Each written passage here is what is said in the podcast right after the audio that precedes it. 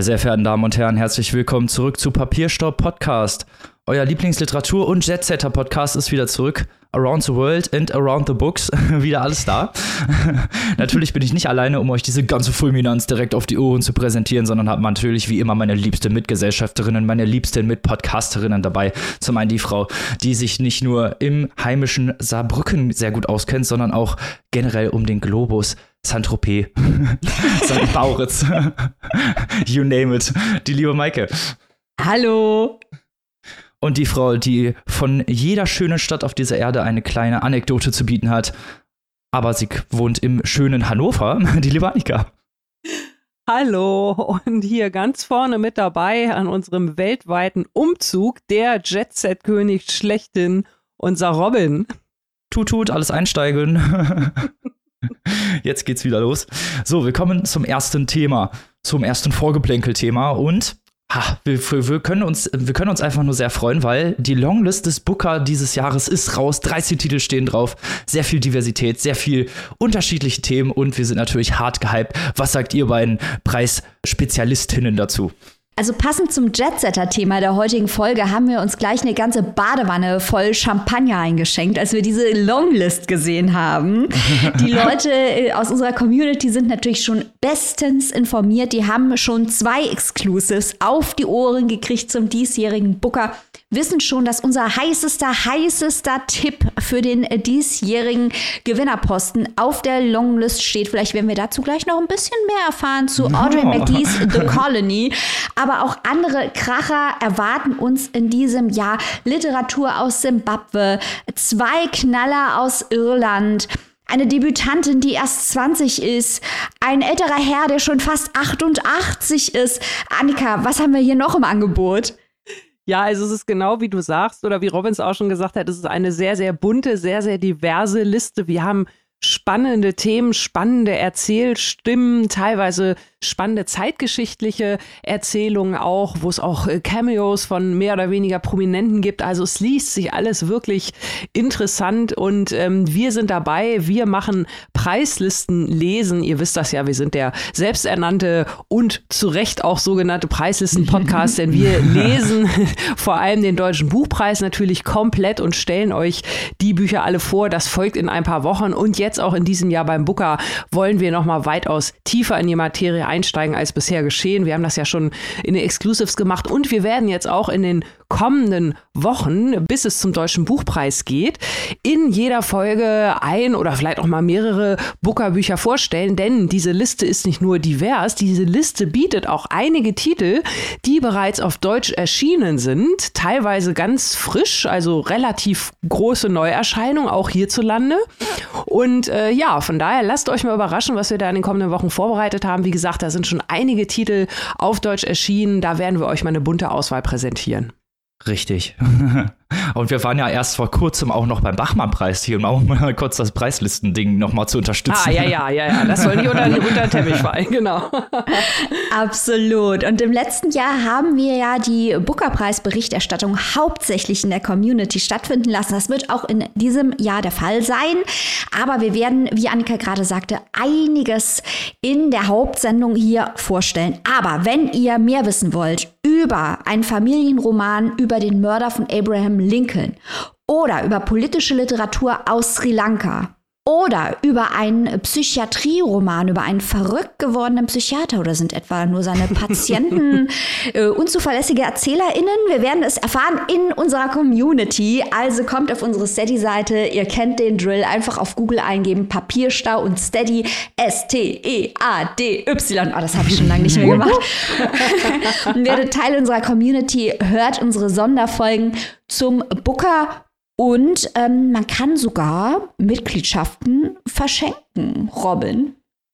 Das ist ganz richtig. Wir können euch gerne eine Mail schicken, dass ihr ja euren liebsten buchaffinen Menschen eine Mitgliedschaft in unserer Exclusive Community schenkt. Das würden wir euch natürlich gerne wärmstens empfehlen zum Geburtstag, zu Weihnachten oder anderen Anlässen, die Geschenke erfordern. Da ist das eine perfekte Angelegenheit, würden wir mal sagen. Eine perfekte, ja, ein perfektes Geschenk eigentlich für alle Buchaffinen, für alle lieben Hörer und Hörerinnen dieser kleinen, beziehungsweise eigentlich mittlerweile eher größeren Show. Das stimmt. Also äh, nur um das nochmal kurz zu erklären.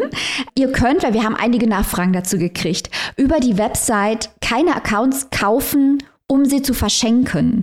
Um diesen technischen Bug zu umgehen, schreibt uns einfach eine E-Mail, wenn ihr einen Account verschenken wollt bei Steady. Wir regeln das dann und schreiben euch quasi, wie Robin gerade sagte, eine kleine Geschenkmail für die Person, an die das Geschenk gehen soll, sodass ihr dann den Account verschenken und dann anlegen könnt. Das ist alles kein Ding. Meldet euch bei uns. Wir stehen bereit als ähm, Weihnachtsmänner, auch im Juli und August. Service direkt am Kunden und der Kundin, so wie ihr es von uns gewohnt seid. so, aber du hattest es ja gerade schon so schön angesprochen, liebe Maike. The Colony ist nämlich das erste Buch unserer Folge und ich bin jetzt schon ganz gespannt, was ihr zu sagen habt und auf den ersten Eintrag aus der Booker-Liste in diesem Jahr. Ja, wir machen jetzt hier mal was ganz Besonderes, eine Premiere in diesem kleinen Podcast. Wir besprechen nachher noch zwei Bücher, die auf Deutsch soeben erschienen sind so wie ihr das von uns gewohnt seid. Aber jetzt machen wir mal was total Verrücktes, was total, was total crazy, crazy. ist. Wir, wir besprechen nämlich ein Buch, das es bislang nur auf Englisch gibt. Aber wir sind 200%ig äh, davon überzeugt, erstens, dass dieses Buch auf jeden Fall übersetzt wird, weil es ein absoluter Hammer ist. Und zweitens, dass euch die Geschichte, über die wir gleich sprechen, auch so interessieren wird, selbst wenn ihr jetzt nicht sofort losgeht und das Buch auf Englisch kauft, weil ihr vielleicht nicht auf Englisch lest, wird das, was wir hier besprechen, spannend und interessant sein. Verlasst euch drauf. Wir sprechen, genau wie Robin gerade sagte, über Audrey McGee's Roman The Colony von uns heiß erwartet auf der Booker Longlist, von uns getippt im Glaskugel Podcast auf die Booker Longlist und zack, wo ist es erschienen? Na, selbstverständlich, auf der Booker Longlist 2022. Warum ist dieses Buch so toll und worum geht es? Dieses Buch spielt auf einer abgelegenen irischen Insel im Jahre 1979. Es könnte aber nicht zeitgeistiger sein, dieses Buch. Wir haben hier also diese kleine Gemeinschaft auf der Insel. Da leben nur zwölf Familien und die werden besucht im Laufe der Handlung des Buches von einem englischen Maler und einem französischen Linguisten. Wir wissen, Irland war natürlich eine englische Kolonie. Der englische Maler kommt dorthin, spricht natürlich auch nicht die einheimische Sprache, sondern spricht mit den BewohnerInnen dort Englisch und möchte dort Menschen und Landschaften malen. Da stellt sich schon mal die erste Frage, tut er dies, um seinen eigenen Ruhm zu mehren in England oder möchte er den Menschen auf der Insel eine Stimme geben, äh, sie abbilden, ihr Leben darstellen und ihre Landschaften darstellen und ihnen damit äh, Ruhm und Ehre angedeihen lassen. Für wen tut das? Ist er selbstsüchtig oder tut er es für die Menschen vor Ort? Das ist schon mal die erste Frage. Immer im Hinterkopf behalten. Das Buch heißt The Colony, also die Kolonie. Kolonialismus zieht sich als Thema durch dieses Buch. Dann der zweite Besucher auf dieser Insel ist ein französischer Linguist mit einer algerischen Mutter. Auch hier haben wir wieder den Kolonialismus, denn Algerien war natürlich eine Kolonie von Frankreich. Und dieser französische Linguist der untersucht dort aber die irische Sprache und gerät selbstverständlich mit dem englischen Maler aneinander, den er als Kolonialisten auf der Insel empfindet. Aber die Frage ist natürlich auch beim Linguisten, was treibt ihn an, die irische Sprache zu untersuchen? Geht es ihm um den persönlichen Ruhm oder um den Erhalt des Kulturschatzes von Irland, der sich besonders gut untersuchen lässt im linguistischen Bereich in dieser isolierten, abgelegenen Gemeinschaft? Also wir merken, das Ganze ist eine Art Kammerspiel über kulturelle Identität, Kolonialismus, Wokeness, äh, White Saviors, Leute, die irgendwo hinkommen und äh, behaupten oder vielleicht sogar selbst davon überzeugt sind, Minderheiten oder Menschen, die sich in einer schwierigen Situation befinden, zu helfen aus einer Position der Stärke heraus, wo sich aber die Frage stellt, ob es ihnen nicht eigentlich um sich selbst geht. Und das Ganze entwickelt sich im Verlauf der Geschichte zu einem richtigen Thriller, wo man permanent hinterfragt, wie es wohl ausgehen wird für den Maler, den Linguisten und vor allem auch die Menschen auf der Insel, insbesondere einen Jungen, der davon träumt, in die große Welt hinauszuziehen und etwas aus sich zu machen. Wiederum die Frage, verrät er damit seine Herkunft oder hat er das Recht, ganz individualistisch seine Wünsche und Träume außerhalb dieser Insel auszuleben? Also ein wahnsinnig interessantes, intensives Buch. Hier kommen natürlich auch ganz viele weitere Ebenen rein. Zum Beispiel im Bereich der Malerei denkt man an die Diskussion um Gauguin und seine Südsee-Porträts. Also ich glaube, dass Audrey McGee das ganz klar im Hinterkopf hatte, als sie geschrieben hat hier über die Repräsentation der kulturellen Identität der Insel durch die kolonialen Augen des Engländers, gleichzeitig bei dem französischen Linguistischen mit, Linguisten mit der algerischen Mutter Denkt man zum Beispiel an Albert Londres, den wir ja von kurzem hier im Podcast hatten, der auch über Kolonialismus geschrieben hat in Afrika und äh, quasi aber gesagt hat, äh, Kolonialismus ist schlecht und der Kolonialismus sollte besser sein. Der also nicht gegen den Kolonialismus war, sondern gegen die Art, wie der Kolonialismus vor Ort umgesetzt wurde. Die Menschen wurden aus seiner Sicht nicht gut genug behandelt. Und auch solche Fragen spielen hier rein, wenn der Linguist nach Irland kommt und den Menschen dort versucht zu erklären, wie sie ihr eigenes kulturelles Erbe korrekt bewahren und korrekt ausleben sollen. Also wirklich ganz spannend, was hier gemacht wird. Und was auch ganz wichtiges Thema ist, sind The Troubles, also der Nordirland-Konflikt.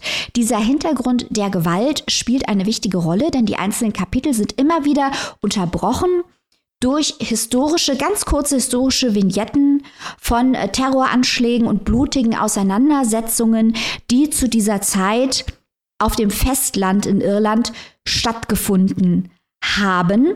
Und dieser Gewalthintergrund findet auch auf der kleinen Insel Einzug, hauptsächlich durch das Radio, das häufiger läuft, von wo man hört, was gerade in Dublin und Belfast und in anderen größeren Städten im Land passiert. Und McGee, das fand ich auch sehr auffällig, nennt immer die Namen der Opfer, ihr Alter und die Familien, die sie hinterlassen haben, was dem Ganzen natürlich eine sehr beklemmende Realität verleiht, ein Gefühl der Realität. Das ist natürlich auch eine Realität, aber das wird umso eindrücklicher, wenn eben immer die Namen und die kleinen Geschichten der Menschen, die gestorben sind, genannt werden. Der Text ist auch voll mit schlauen Sätzen, intelligenten Ideen über Identität, über Selbstbestimmung, über Repräsentation. Wunderschöne Prosa. Das ist wirklich so ein bisschen Christoph Ransmayr aus Irland mit diesen fliegenden Sätzen, mit diesen kleinen, klaren, kristallinen Beobachtungen und Beschreibungen. Und das Ende hat mich richtig, richtig fertig gemacht. Also ein wirkliches Juwel aus Irland. Das ist eh ein Wahnsinn, was aus Irland an Literatur immer kommt. Kein Wunder, dass es das Land ist mit den meisten Literaturnobelpreisen. Ich nerve schon seit Wochen Robin und Annika, wie großartig dieses Buch ist und dass wir es auf jeden Fall im Podcast machen müssen. Das hier ist die Gelegenheit. Deswegen frage ich jetzt Annika, bitte sag mir, dass auch du absolut fasziniert warst von Audrey McGee's The Colony. Ja, das war ich. Yay! Hate to say I told you so. Ja, das also, war genau das, was du hören wolltest. so muss das. Nein, also ich, ich habe aber auch nichts anderes erwartet. Ich habe mich auch sehr, sehr, sehr auf dieses Buch gefreut. Ähm, Finde es auch toll, dass ich es jetzt mitlesen konnte. Habe mich auch sehr darauf gefreut, das jetzt hier mit dir besprechen zu können alles, was du gesagt hast, Häkchen, Häkchen, Häkchen, Häkchen. Also das war schon eine super Auswahl. Dieses Buch ist so facettenreich, das bietet so viel. Das fängt irgendwie so relativ harmlos an und entwickelt dann wirklich diesen Sog. Und auch auf der, auf der ähm, Gefühlsebene, so möchte ich es mal nennen. Es ist ja wirklich so eine rundum bittersweete, melodramatische, traurige Geschichte. Man hat ja eigentlich mit so ziemlich jeder Figur, die in diesem Buch auftaucht, irgendwie Mitleid. Ähm, ja. Also auch, auch wenn sie noch so schlecht, äh, mit schlechten Eigenschaften gezeichnet ist. Irgendwie haben die alle eine, eine Backstory oder irgendein Erlebnis oder irgendein Schicksal einfach, das so richtig verdammt scheiße ist. Das muss man mal so knallhart sagen. Und äh, deswegen hat man da wirklich mit, mit äh, allen äh, Mitleid, sogar mit den Verstorbenen. Also es ist irgendwie, es nimmt einen wirklich richtig, richtig mit. Es ist total zeitgeistig, wie du gesagt hast. Und ähm, ich möchte zwei Dinge noch mal kurz extra betonen. Zum einen, weil das auch noch bei einem äh, späteren Buch heute in der Folge eine Rolle spielen wird, da werde ich noch mal darauf zurückkommen, hat mir hier die Darstellung dieses, ganzes, dieses ganzen Themas Kunst sehr, sehr gut gefallen. Das war mhm. irgendwie sehr, sehr greifbar und ich fand die verschiedenen tollen Ebenen, wie Audrey McGee das hier äh, zeigt, so, so spannend. Also zum einen, wie dieser Maler Lloyd ja seine Umgebung und sich selbst immer schon in den Titeln seiner daraus folgenden Gemälde wahrnimmt, also auch immer am liebsten mit sich selbst auch im Titel Self-Portrait so und so, Self-Portrait hier und dort und da, ne? Und äh, das im Vergleich zu dem kleinen äh, oder im Vergleich zu dem jungen James, der ja so ein bisschen als so eine Art ja Naturtalent Wunderkind daherkommt und das aber auf so grundaus ja, nachvollziehbare und sympathische und rundum perfekte Art und Weise, weil er ja von Anfang an wie so ein Künstler denkt und fühlt, so rein intuitiv und die Kunst auch mit allen Sinnen wahrnimmt und auch die Natur, die Umgebung. Also diese Vergleiche auch, wie Lloyd diese Umgebung wahrnimmt und wie der Junge sie wahrnimmt, das beantwortet natürlich auch ganz viele der Fragen, die du vorhin auch aufgeworfen hast, von wegen, was will ich sehen, was will ich darstellen, will ich repräsentieren oder will ich nur die Lorbeeren einheimsen? Also das, finde ich, macht die Autorin hier auf ganz, ganz vielen verschiedenen Ebenen super toll. Natürlich die politischen Hintergründe ähm, mit der Kolonialisierung und den Troubles auch super, super spannend und sehr eindringlich. Und ich finde, es ist auch irgendwie so ein bisschen vielleicht so auf den, auf den zweiten Blick ein äh, ziemlich interessanter feministischer Roman, weil zwar hier eindeutig oder zumindest auf den ersten Blick äh, hauptsächlich, hauptsächlich, nicht nur, aber hauptsächlich männliche Charaktere im Mittelpunkt stehen. Gerade diese Alpha-Tiere, der Engländer, der Franzose im ständigen Fight, äh, die anderen Inselmänner, die tun es denen gleich. Das sind ja alles irgendwie so ein bisschen brünftige Stiere, die da um die Top-Position Top kämpfen. Wobei die, die Frauen eigentlich im Mittelpunkt stehen, äh, die, die den Laden am Laufen halten, die den Tag starten, wortwörtlich, die Mütter sind. Es geht um Muttersprache. Also das fand ich auch irgendwie so spannend und interessant, wie fein gerade diese Frauencharaktere, obwohl sie gar nicht so im Mittelpunkt stehen, da gezeichnet sind und auch da wieder mitreißend. Also Leute, es ist eine super tolle Sprache. Jetzt schon mal Kudos an die künftige Übersetzerin. Das wird äh, sicherlich nicht leicht, diese mhm. tolle Lyrik äh, rüberzubringen ins Deutsche. Aber wie du, ne, wir gehen beide davon aus, es wird hier bald eine Übersetzung von geben. Ja. The Colony, die Kolonie, wer weiß. Haltet mhm. Ausschau, es lohnt sich. Oder wenn ihr, wenn ihr mögt, äh, versucht's auf Englisch. Es ist wirklich machbar. Es ist von der Sprache ja. her nicht irgendwie antiquiert oder irgendwas. Da muss keiner Bedenken haben. Und es ist eine wahnsinnig mitreißende Geschichte. Also das lohnt sich wirklich. Super tolles Buch. Ja, ich möchte noch mal auf das eingehen, was du gerade sagtest bezüglich äh, der Malerei, weil der Maler steht natürlich für die Sicht und für die Perspektive mhm. und der Linguist steht dafür, Menschen eine Stimme zu geben. In welcher Stimme sprechen sie? Weil auch Sprache ja eine Art und Weise ist, die Welt zu fassen, die Welt mhm. zu beschreiben. Und tut man das eben in der irischen Sprache oder in der englischen Sprache? Das ist ja auch ein Thema, das Nisha Dolan im Interview, wenn ihr das nachhören wollt, noch auf unserer Website angesprochen hat, dass sie als Iren in der Schule ja hauptsächlich Bücher in der Sprache der Kolonialisierer gelesen hat mhm. und ihre ganze Ausbildung von der kolonialen Sichtweise dominiert war. Und Nisha Dolan ist ja eine junge Frau, also das betrifft ja heute noch junge Menschen in Irland. Und das wird hier unglaublich clever umgesetzt. Und es gibt in dem Buch, das fand ich auch ganz toll, ja eine alte Frau, die am Anfang zu dem englischen Maler explizit sagt, dass sie nicht möchte, dass er Menschen von der Insel malt. Er darf nur Landschaften malen, weil mhm. sie genau weiß, dass in dem Moment, wo der englische Kolonialist Menschen malt, er sein koloniales Narrativ über die Darstellung der Menschen legt und damit Macht erlangt darüber, wie die Menschen gesehen werden von Dritten, die diese Menschen nicht kennen. Das ist das typische Gugger-Problem. Das wurde ja bei seiner Südseemalerei auch mit vielen anderen Dingen, vielen anderen Problematiken auch besprochen. Und das ist ja auch genau das, was der französische Linguist sagt, dass die Menschen unter Druck gesetzt werden, Englisch zu sprechen. Er sich aber gar nicht dafür interessiert, was die Menschen auf der Insel sich eigentlich als eigene Ausdrucksform wünschen, sondern er projiziert seinen Wunsch, wie er die Gemeinschaft sehen will, auf die Menschen und glaubt aber sogar selbst, denke ich, aufgrund seiner Familiengeschichte, die wir hier nicht spoilern wollen, dass er eigentlich den Menschen hilft, aber als Leserin merkt man sehr schnell, dass er sich vor allem selbst therapiert. Und diese Fragen der Sichtweisen, fand ich sehr spannend, die natürlich vor allem hier im kolonialen Kontext behandelt werden, die aber eigentlich universelle menschliche Fragen sind. Wer legt fest, wer man ist? Welche Handhabe hat man selbst über die eigene Darstellung und Ausdrucksform? Und es hat mich unheimlich berührt und ich war auch wahnsinnig überrascht, weil in diesem Buch passiert sehr wenig. Wie spannend das war. Unglaublich spannend, obwohl sehr, sehr wenig passiert und halt auch wirklich dieser Teenager, auf den du nochmal eingegangen bist. Das ist, wie ich eingangs sagte, dieser junge Mann, äh, der von einer Karriere außerhalb der Insel träumt und der zum Konkurrenten des Malers wird, weil er eben das natürliche Talent hat und der Maler ist mehr, mehr so der geschulte, der geschulte Blick, eingefahrene, aus England importierte Sichtweisen, während James, der junge Mann, den natürlichen Blick hat, auch den Blick von innen hat, weil das, was er darstellt, ist ja seine Welt. Und wie unglaublich intelligent, also nichts von dem, was wir gerade besprochen haben, wird hier vordergründig angesprochen. Das ist nichts von dem mit dem Holzhammer. Unglaublich, dieses Buch.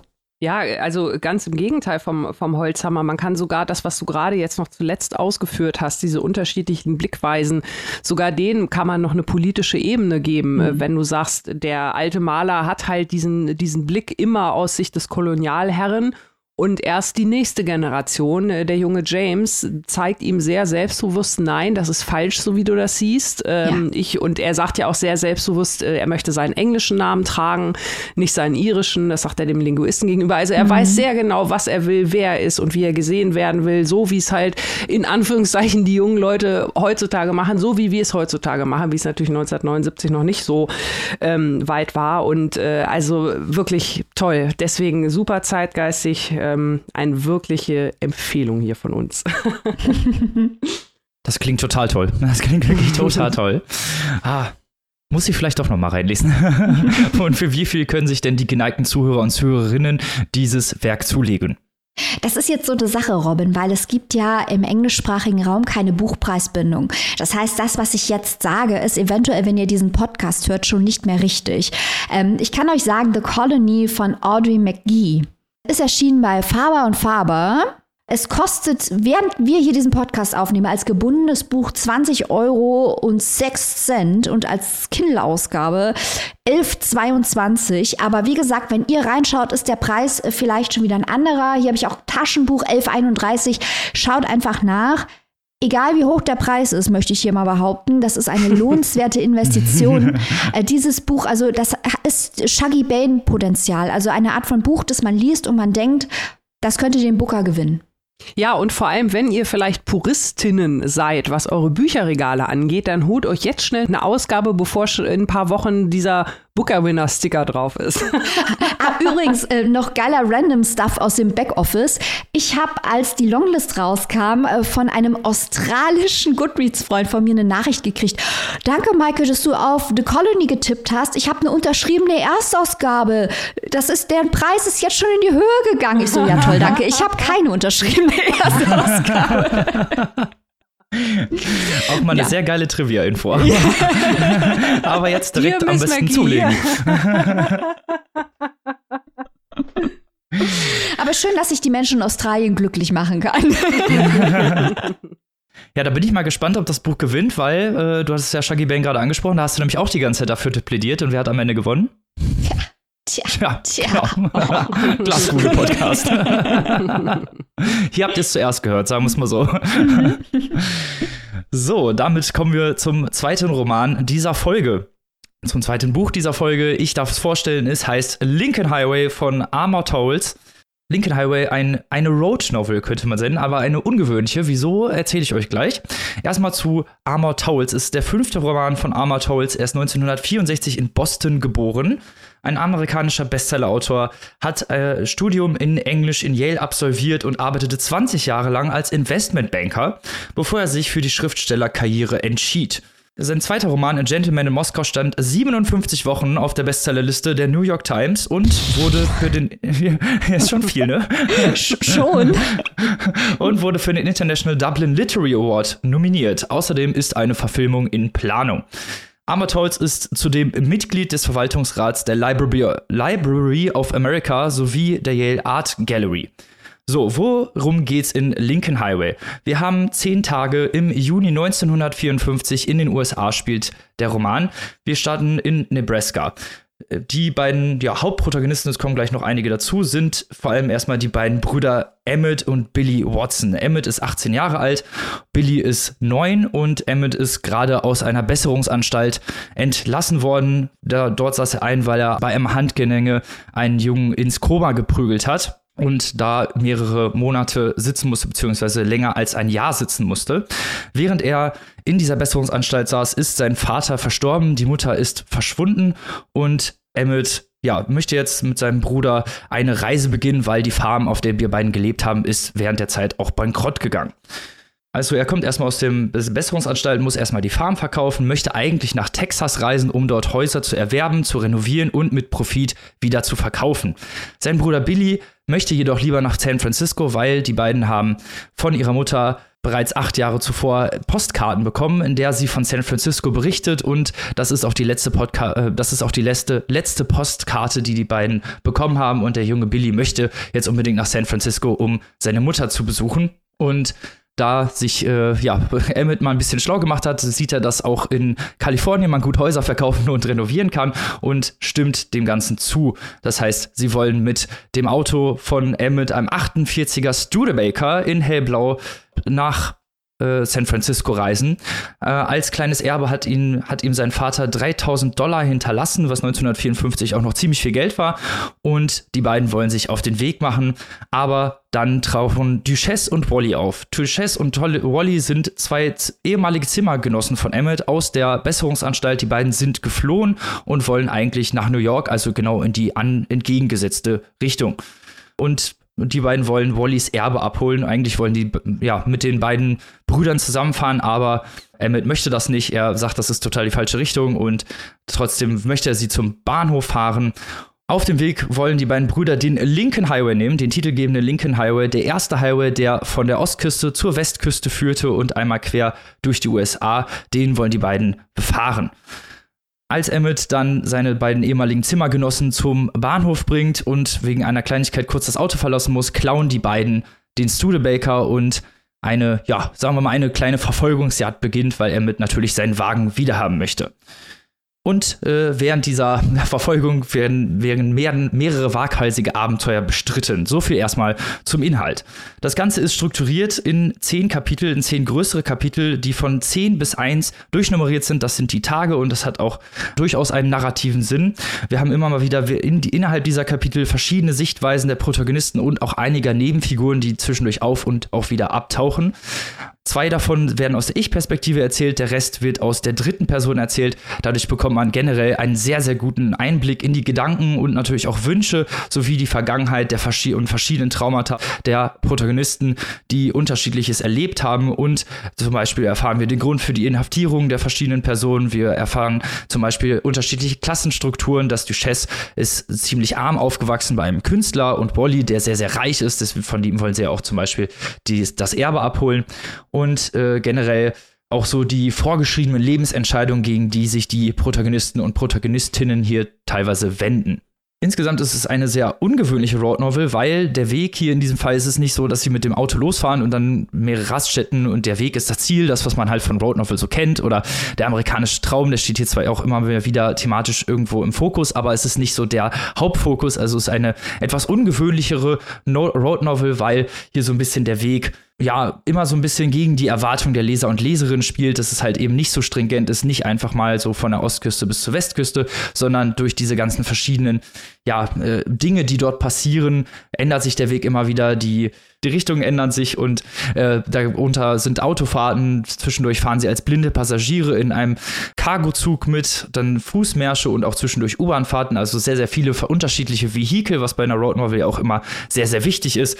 Und äh, generell ist es sehr unvorhersehbar. Also dieser ganze Roman ist ziemlich unvorhersehbar, gerade wenn man so auf so eine klassische Road Novel setzt. Und das fand ich eigentlich ja das Interessanteste, diese unberechenbaren Pfade, die eingeschlagen werden, die auch so ein bisschen das Leben widerspiegeln, dieses Unberechenbare des Lebens dass man nicht alles einfach planen kann. Und ich glaube, das ist auch genau das, was Armored Holz hier darstellen wollte.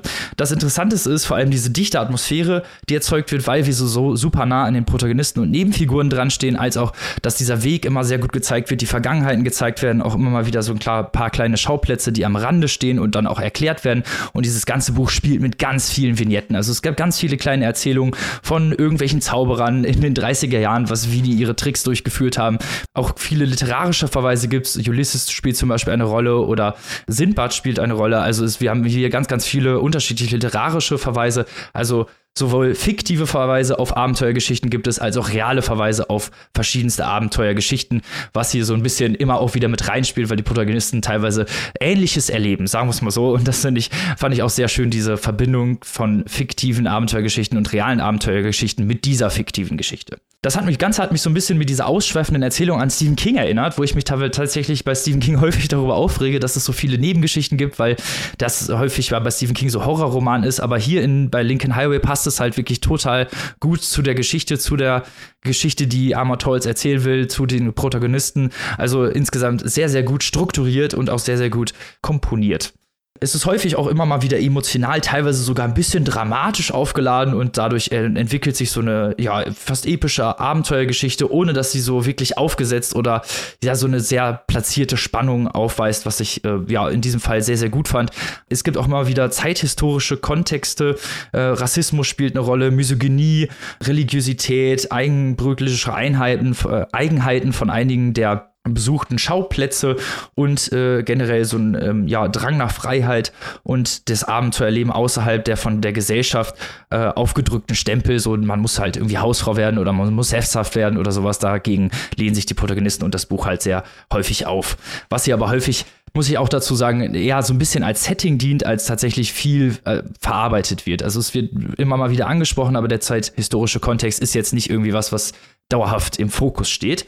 Was mir so ein bisschen auch gefehlt hat, muss ich sagen. Aber ich muss auch sagen, so also diese fehlende Metaebenen, was eigentlich lustig ist, weil ich mich bei Stahlmann letztens darüber aufgeregt habe, dass zu wenig Plot drin ist, rege ich mich hier darüber auf, dass zu wenig Metaebenen vorhanden sind.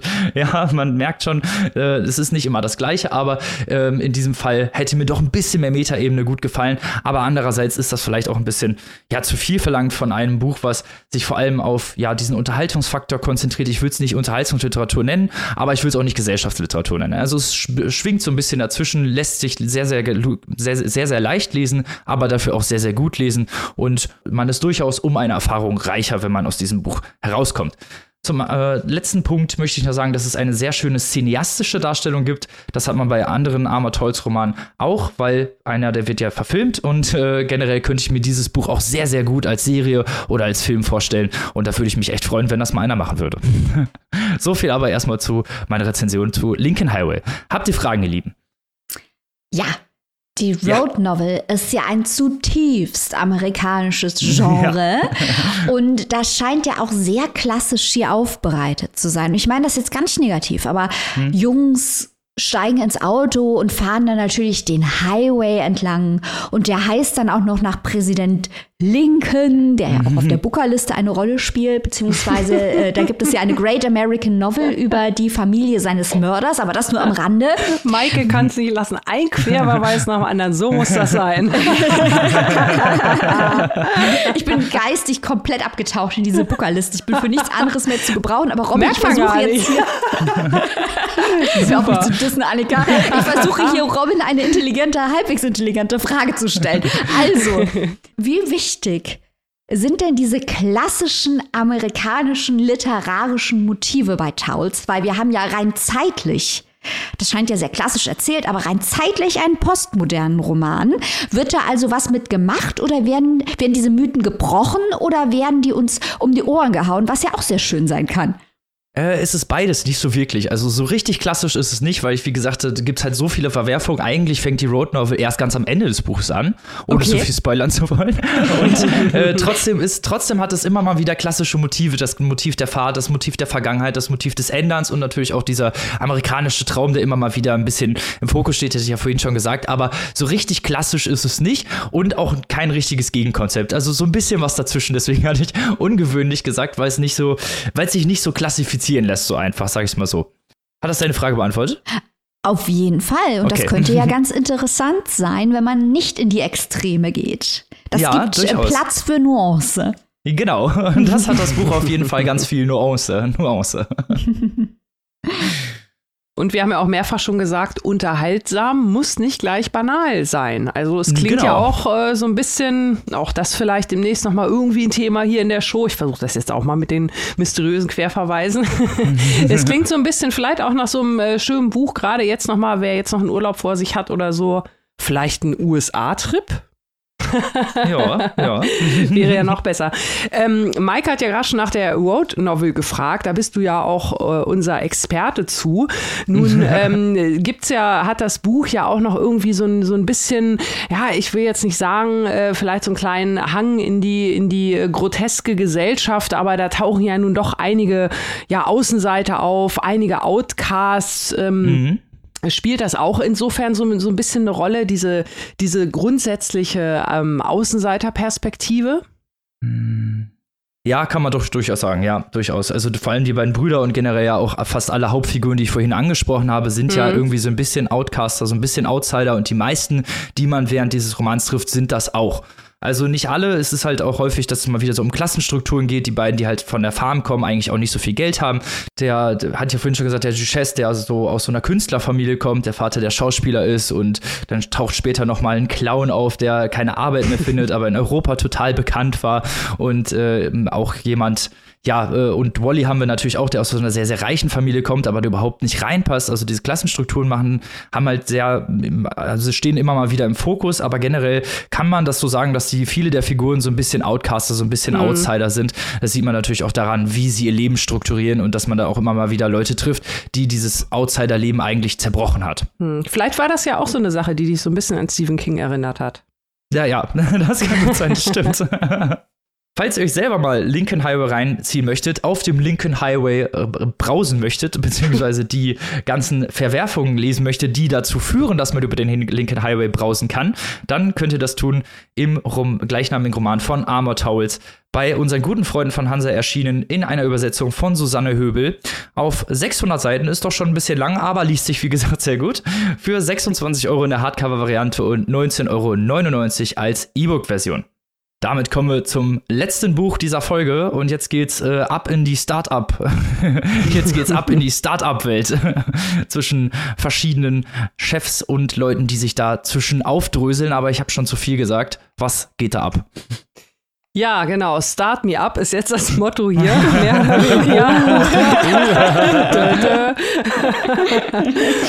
ähm, wir haben jetzt hier zum Abschluss unserer Folge nochmal ein Debüt. Wir bleiben in den USA und zwar mit dem Roman Rückläufiger Merkur von Emily Segal. Ganz frisch jetzt erschienen. Und äh, wir haben es hier mit einem Roman zu tun, dessen Protagonistin ziemlich viele Parallelen zu der Autorin hat. Das fängt schon mal beim Namen Emily Segal an und hört auch äh, erstmal nicht auf. Also viele Sachen aus der Biografie der Autorin, äh, der man ihren die man ihrem Porträt entnehmen kann, tauchen auch hier in der Romanhandlung auf. Wir starten im New York der frühen 2010er Jahre und unsere Emily ist auf der Suche nach einem Job, der ihr ein bisschen Geld einbringt. Sie wurde von ihrem Freund verlassen, sitzt jetzt so ein bisschen auf der Straße und ja, braucht halt einfach Geld, um in rezessionsgebeutelten New York über die Runden zu kommen. Sie ist kurz davor, einen neuen Job anzunehmen und wir erfahren rückblickend so ein bisschen was von ihrer bisherigen Karriere und da sind halt, wie gesagt, viele Überschneidungen mit der Autorin. Sie war unter anderem Teil eines Künstlerkollektivs namens K-Hole. Der Name leitet sich von der Erfahrung ab, äh, die man wohl macht, wenn man sich auf einem Ketamin-High befindet. ähm, oder einem Ketamin-Low. oder so, okay. Das äh, mag so sein, so möchte ich das mal sagen. Ähm, jedenfalls, sie und ihre KünstlerInnen, Kolleginnen äh, erstellen Trends-Report und haben unter anderem auch zu dieser Zeit den Begriff Normcore geprägt. Das war eine ja, Attitüde, eine, eine Einstellung, äh, in der eben nicht das Individuum gepriesen wird, in dem man nicht äh, besonders bewusst und, und als einzigartiger Mensch durch die Gegend geht, sondern in dem man sich eher anderen anpasst. Und diese Bewegung hat also da so einen kleinen Trend ausgelöst und wir begegnen Emily jetzt halt an dieser Stelle, wo dann die Romanhandlung einsetzt, dass sie halt überlegt, einen neuen Job anzunehmen. Sie hat bisher als Trendforscherin gearbeitet, hat viel mit Markenbildung, mit der Schaffung von Corporate Identity, mit halt Trends erfassen und allem Möglichen zu tun. Und diese neue Firma mit dem skurrilen Namen Exe und dem nicht weniger skurrilen Inhalt oder dem, was sie sich zum Motto gesetzt haben, die wollen nämlich das Internet äh, ja mit einer Art neuen Kommunikationsebene überziehen, es kritischer machen. Das bleibt alles so ein bisschen im Unklaren, wie auch viele andere Dinge in dieser Firma so ein bisschen im Unklaren bleiben. Und Emily ist so ein bisschen hin und her gerissen, ob sie diesen Job annehmen soll, weil sie auf der einen Seite natürlich als künstlerische Seele, äh, große Kritikerin von äh, kapitalistischen Auswüchsen ist und auf der anderen Seite aber eben ihr Geld mit dem Erschaffen von Marken, Logos und Corporate Identity, also dem Symbol der Marken, dem Machtsymbol der heutigen Zeit eigentlich schlechthin verdient. Sie fängt also dann doch letzten Endes bei dieser Firma an, weil sie meint, sie könnte diese beiden inneren, diesen inneren Zweikampf äh, in der Form lösen, indem sie ihren Job dort als großes Kunstprojekt in der Entstehung, in der Wahrwerdung mit, stellt euch ganz viele Metaebenen vor, umsetzt und äh, sich das auch so ein bisschen halt so rechtfertigt. Es gibt auch noch viele andere Metaebenen hier in diesem Buch, das also wirklich da mit ziemlich vielen Mitteln spielt und sich ziemlich vieler verschiedenen Mittel auch bedient. Die ähm, Emily nimmt sich also im Buch selbst immer vor, irgendwie dann den Job doch mal hinzuschmeißen und dann endlich mal ein Buch zu schreiben, einen Roman, Klammer auf das Buch, das wir jetzt hier gerade lesen, Klammer zu. Andererseits werden Charaktere selbst auch im Buch zum Beispiel als literarische Figuren bezeichnet oder beschrieben vielmehr, in die man sich aber dennoch verlieben kann, weil gerade diese literarischen Figuren lebendiger erscheinen als alle anderen. Also es gibt hier viel zu entdecken wenn man da Lust drauf hat. Es ist wirklich ein sehr, sehr interessantes und spannendes Buch, was gerade, sage ich mal, äh, eine gute Grundlage bietet, um Themen zu diskutieren, wie Corporate Identity, habe ich gerade schon gesagt, heutzutage ja, mehr als nur, sage ich mal, äh, was ziehe ich zur Arbeit an oder wie platziere ich mein Logo richtig bestimmt. Weil hier wird es auch so erklärt, dass es eine Kultur gibt in dieser New Economy, in dieser Welt der Startups. Und nicht vergessen, wir sind ja hier hauptsächlich so im Jahr 2014 plus minus ein paar Jahre. Also das ist schon ein paar Jahre her, aber es hat sich ja unheimlich viel getan in dieser Zeit. Und äh, das beschreibt also die Anfänge dieser Kultur, in der die Firma durch dieses Gemeinschaftsgefühl, das natürlich durch diese gemeinsame Identität geschaffen wird, auch immer mehr als Ersatz für Freundschaften und für Familien wird, weil man eigentlich nur noch für die Firma lebt. Das sieht man ja auch hier, kommt noch zum Get-Together nach der Arbeit, wir machen noch Afterwork hier, wir machen noch Afterwork da, dann geht man zusammen ins Fitnessstudio und es wird halt immer mehr, es vereinnahmt immer mehr. Und hier in dem Buch ist es natürlich auf die absolute Spitze getrieben. Also das ist so ein bisschen spannend und im Gegensatz dazu diese Firma, die eigentlich auch so ein obskures Mysterium bleibt, wo dann teilweise wilde Partys gefeiert werden, wo man gar nicht weiß, wer sind da eigentlich die Finanziers, was machen die eigentlich. Aber es interessiert auch niemanden, solange die Partys cool sind, sobald die richtigen Leute da sind, solange man die BloggerInnen erkennt, die einen von gegenüber grüßen. Das ist so ein bisschen Wolf of Wall Street meets American Psycho, allerdings in der leiten Hipster-Version. So würde ich es mal zusammenfassen. So, Annika, äh, ganz kurz, ne, ja. möchte ich hier mal einbringen, weil das war nämlich eigentlich auch das, was ich mir hier notiert hatte. Hat Brad Easton Ellis das hier mit American Psycho nicht vor 30 Jahren schon viel besser gemacht? Ja, Um das mal abzukürzen, sehr schön. um das mal abzukürzen, ja, damit komme ich nämlich tatsächlich auch ähm, zu meiner, äh, zu meinem Urteil von diesem ganzen Buch. Das ist genauso wie du sagst, deswegen sagte ich halt in der leiten Hipster-Version. Also man hat hier an vielen Stellen das Gefühl, ja, das ist vieles nochmal wieder hergeholt aus Dingen, die man schon kennt. Das ist wirklich unfassbar schlau. Also das wurde ja auch in Amerika angepriesen als das schlauste Buch. Sie kann in die Zukunft sehen und so.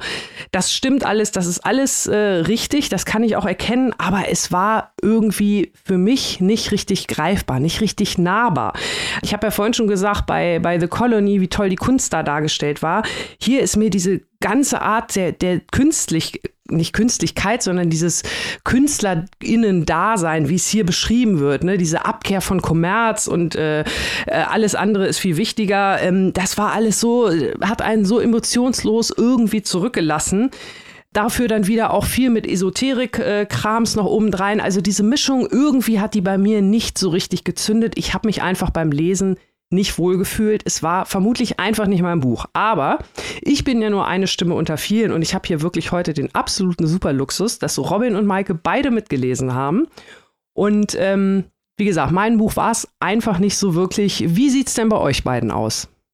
Also ich möchte hier gerne ein paar steile Thesen raushauen. Jo, oh. ja. das habe ich Weil, ähm, ich habe ganz lange mit mir gerungen, ob ich dieses Buch jetzt gut oder schlecht finde. Äh, nach meinen steilen Thesen werdet ihr wissen, auf welcher Seite ich hier stehe.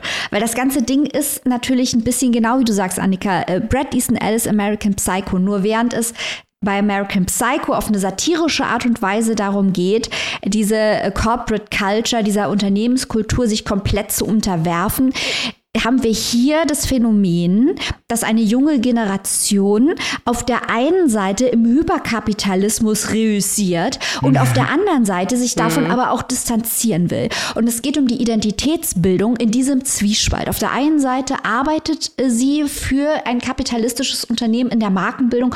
Auf der anderen Seite sieht sie sich eben als jemand, der der Alternativkultur zugehörig ist. Und das ist ja mittlerweile ein ganzes Milieu in dieser Startup-Kultur, äh, die sich dem Kapitalismus verbal verweigert, aber inhaltlich äh, ihm natürlich zuarbeitet, was ich jetzt gar nicht so kritisch meine, wie das vielleicht geklungen hat, weil die Leute müssen ihre Miete bezahlen und ihr Essen bezahlen mhm. und wir alle leben in diesem System. Ähm, die Frage ist, wo man in diesem System seinen Platz findet.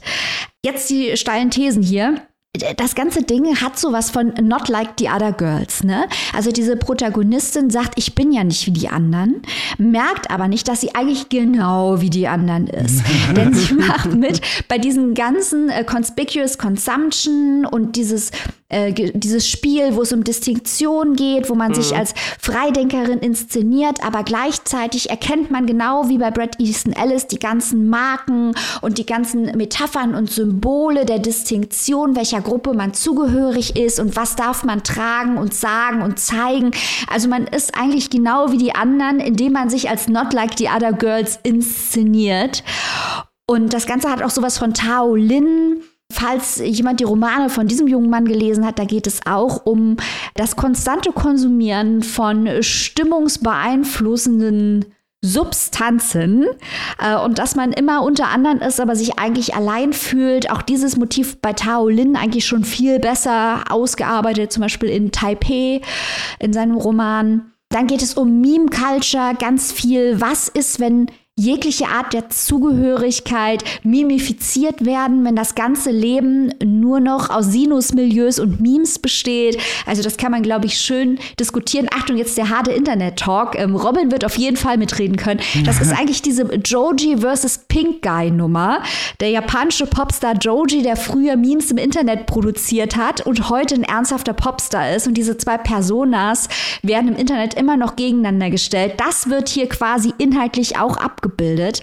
Und das sind so alles die Themen. Aber die Umsetzung, ich finde die unglaublich selbstgefällig und unglaublich oberflächig. Also dieses Buch gefällt sich in der Haltung, edgy zu sein. Nochmal Stichwort Not Like the Other Girls. Aber es ist eigentlich überhaupt nicht edgy, weil das vor 30 Jahren Brad Easton Ellis schon in vergleichbarer Weise gemacht hat. Und auch was du angesprochen hast mit dem Normcore, Annika, das Framing dieser Normcore-Nummer äh, im Rahmen des Buches finde ich ganz seltsam, weil man muss ja mal sagen, dass Normcore eigentlich eine der zynischsten Marketingstrategien war, die es jemals gegeben hat, indem man eben gesagt hat, dass es die Normalität Hardcore ist. Und wenn das nicht eine Art ist, Produkte an KonsumentInnen zu vermarkten, dann weiß ich aber auch nicht weiter.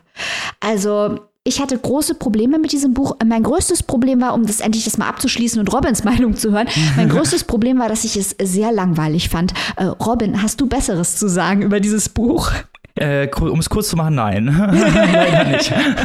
also ich kann euch dabei nur zustimmen, ich war, ich war sehr ausgeschlossen von dem Buch irgendwie. Das ist das Gefühl, was ja. mir irgendwie hängen geblieben ist. Sehr, sehr ausgeschlossen. Und zwar nicht eigentlich, weil diese Themen nicht irgendwie relevant wären oder nicht, weil man sie nicht kennen würde oder so, sondern weil sie, wie, wie ihr beide schon ausgeführt habt, sehr, ja, unnahbar umgesetzt wurden, weil sie sich sehr, sehr edgy irgendwie vorkommt und dann diese billige Kapitalismus-Startup-Kritik ganz mhm. vorne steht. Und das ist ja eigentlich das, womit dieses ganze Buch spielt. Diese diese, diese billige Kritik eigentlich. Oh, wir sind ja so ironisch, aber eigentlich sind wir nicht ironisch. Oh, wir sind ja voll anti und wir sind ja eigentlich Kapitalisten. So, ja, wow. Also ich meine, das ist jetzt echt nichts Neues. So, ne?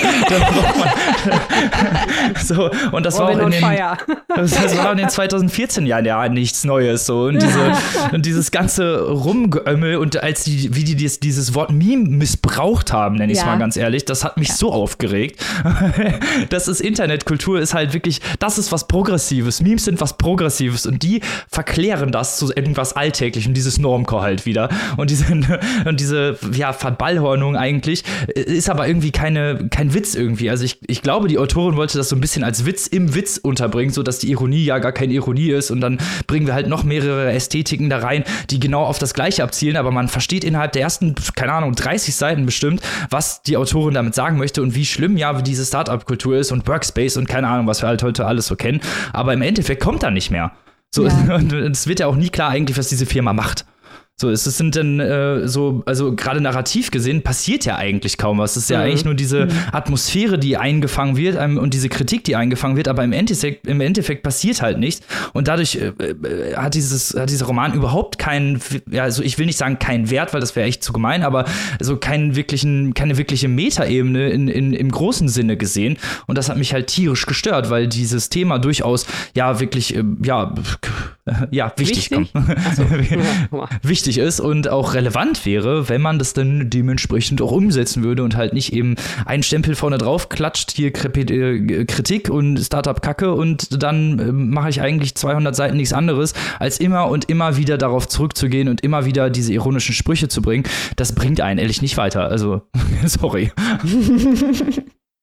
Ja, ich finde, ihr habt das jetzt äh, wirklich auch gut zusammengefasst, ähm, was auch so meine Probleme waren, dass dieses Buch halt einfach, ja, äh, langweilig hast du gesagt, äh, Maike und Robin, dass es einen irgendwie so ein bisschen nicht so richtig ranlässt. Und ich finde dann gerade bei so einem Thema, wenn da halt sonst nichts weiter ist, finde ich das auch. Also ich war dann auch teilweise beim, beim Lesen so ein bisschen genervt. Ich empfinde das Buch, das vielleicht auch mit der selbstgefälligen Art auch so ein bisschen als unsympathisch. Also habe ich auch noch nie gesagt über ein Buch, aber irgendwie kommt es halt wirklich so ein bisschen selbstgefällig daher. Es gibt auch noch Fußnoten, wo dann auch nochmal auf Artikel referenziert wird, wo auch nochmal Normcore zum Beispiel erklärt wird. Also das fand ich auch teilweise komisch bis bedenklich. Die Ironie, wenn sie da fein gewesen sein sollte, war sie mir zu fein. Ähm, aber ich befürchte eher, ist es so, wie Robin gesagt hat.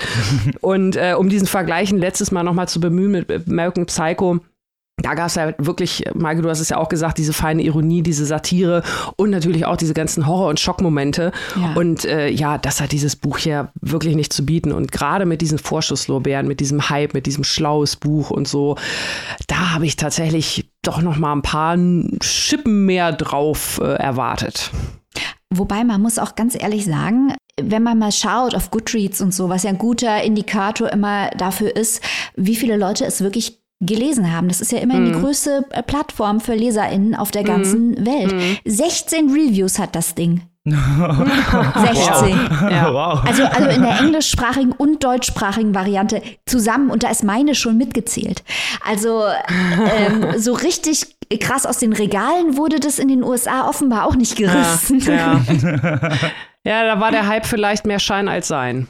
Richtig. Also ich hatte irgendwie das Gefühl, das ist so ein, weiß ich nicht, das ist wie so ein Clickbait-Artikel, der gegen Clickbait-Artikel ja, schreibt. Ja, stimmt echt. stimmt echt. Sehr schön zusammengefasst, Robin. Perfekt.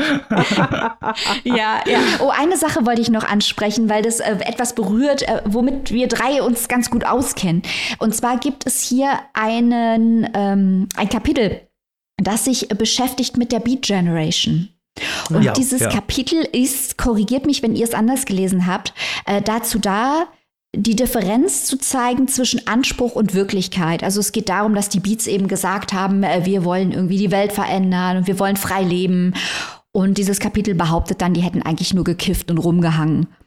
Und Sex und, gehabt, ja. Ja, genau, genau. und ähm, ich glaube, das ist das ganze Problem äh, dieses Buches, weil wenn man so eine These aufstellt, dass natürlich ein, ein utopisches Projekt wie die Wiederbelebung des amerikanischen Traums, äh, was die Beat Generation sich auf die Fahnen geschrieben hatte, dass diese Utopie nicht Realität werden kann, ist relativ evident. Aber wenn man sich schon darüber lustig macht, dass Leute alternative Lebensformen ausprobieren, dann sind wir in einer Stufe des Nihilismus angekommen, die mir persönlich dann auch schon ein bisschen unheimlich ist. Und ich glaube, mhm. das hat mich auch sehr an diesem Buch gestört, weil unterm Strich ist dieses Buch auch sehr nihilistisch. Mhm. Weil es keinen Ausweg zeigt und sich in dieser Pose der Komplettverneinung unglaublich gut gefällt. Und das mag ja, ich nicht. Ja. So möchte ich nicht leben. Mhm. Nee. nee. Ja, ich glaube, das meine ich mit unsympathisch. Das ja. ist genau. ne? ja. alles irgendwie viel zu drüber und viel zu gewollt halt auch. Ja. Man möchte also, mit diesem Buch keinen Kaffee trinken gehen. und hier in der Bar ist recht nicht. Wo können sich denn die geneigten Zuhörer und Zuhörerinnen, wenn sie das denn noch lesen wollen, nach unserer Kritik, ähm, zulegen, lieber Annika? Ja, wir haben es ja ausführlich erläutert. Es war halt einfach nicht unser Buch, ist aber genau. trotzdem äh, sicherlich, äh, man kann auf jeden Fall gut drüber sprechen. Sagen wir es mal ja, so. Das, das ist ja auch immer schon mal viel wert. Schaut es euch selbst mal an. Emily Segal, rückläufiger Merkur, erschienen bei unseren guten Freundinnen von Mattes und Seitz, übersetzt von Cornelia Rüser, ist erhältlich im Hardcover für 22 Euro und im E-Book für 15,99. Okidoki. Damit sind wir schon am Ende unserer Folge angekommen. Damn. Aber nicht verzagen, Papierstand ist natürlich nächste Woche wieder da. Ihr als liebste Steady-Mitglieder könnt natürlich das Exclusive von dieser Woche noch hören. Er Booker Longlist. Wir haben am Anfang schon kurz drüber gesprochen, aber da kriegt ihr noch mal die ganze Portion, einmal alles kurz vorgestellt, mit schon Meinungen am Start. Also da solltet ihr auf jeden Fall reinschalten. Dann könnt ihr nämlich vielleicht auch noch mal so ein bisschen spekulieren, was ihr euch vielleicht in den kommenden Wochen vorstellt. Zwinker, zwinker. Spoiler Alert, alles. Genau. Und nächste Woche sind wir mit einem tollen Exclusive wieder da, was äh, ja über Bücher über die aktuelle Zeit referenziert. Ob wir damit die, die Wetterzeit meinen oder die, den Zeitgeist, das ist die Frage, aber da könnt ihr dann nächste Woche reinhören. Und wir sind natürlich nächste Woche wieder mit einer vollgepackten Folge wieder am Start. Und natürlich, bevor wir hier ableiten, möchten wir unsere besten, liebsten und tollsten Community danken, die unsere Produktion unterstützt und uns unterstützt mit finanziellen Mitteln und natürlich Liebe und Leidenschaft. Wir wollen euch wie immer natürlich ganz herzlich danken, dass ihr da seid. Und einer Person möchten wir heute ganz besonders danken. Das ist die liebe Julia. Vielen Dank, dass du uns unterstützt und natürlich auch euch allen anderen, dass ihr uns unterstützt. So, liebste Leute, bis nächste Woche. Bleibt wie immer gesund. Gehabt euch wohl. Geht nicht ohne Sonnencreme in die Sonne. und lest natürlich was Schönes. Bis dahin, auf Wiederhören. Tschüss.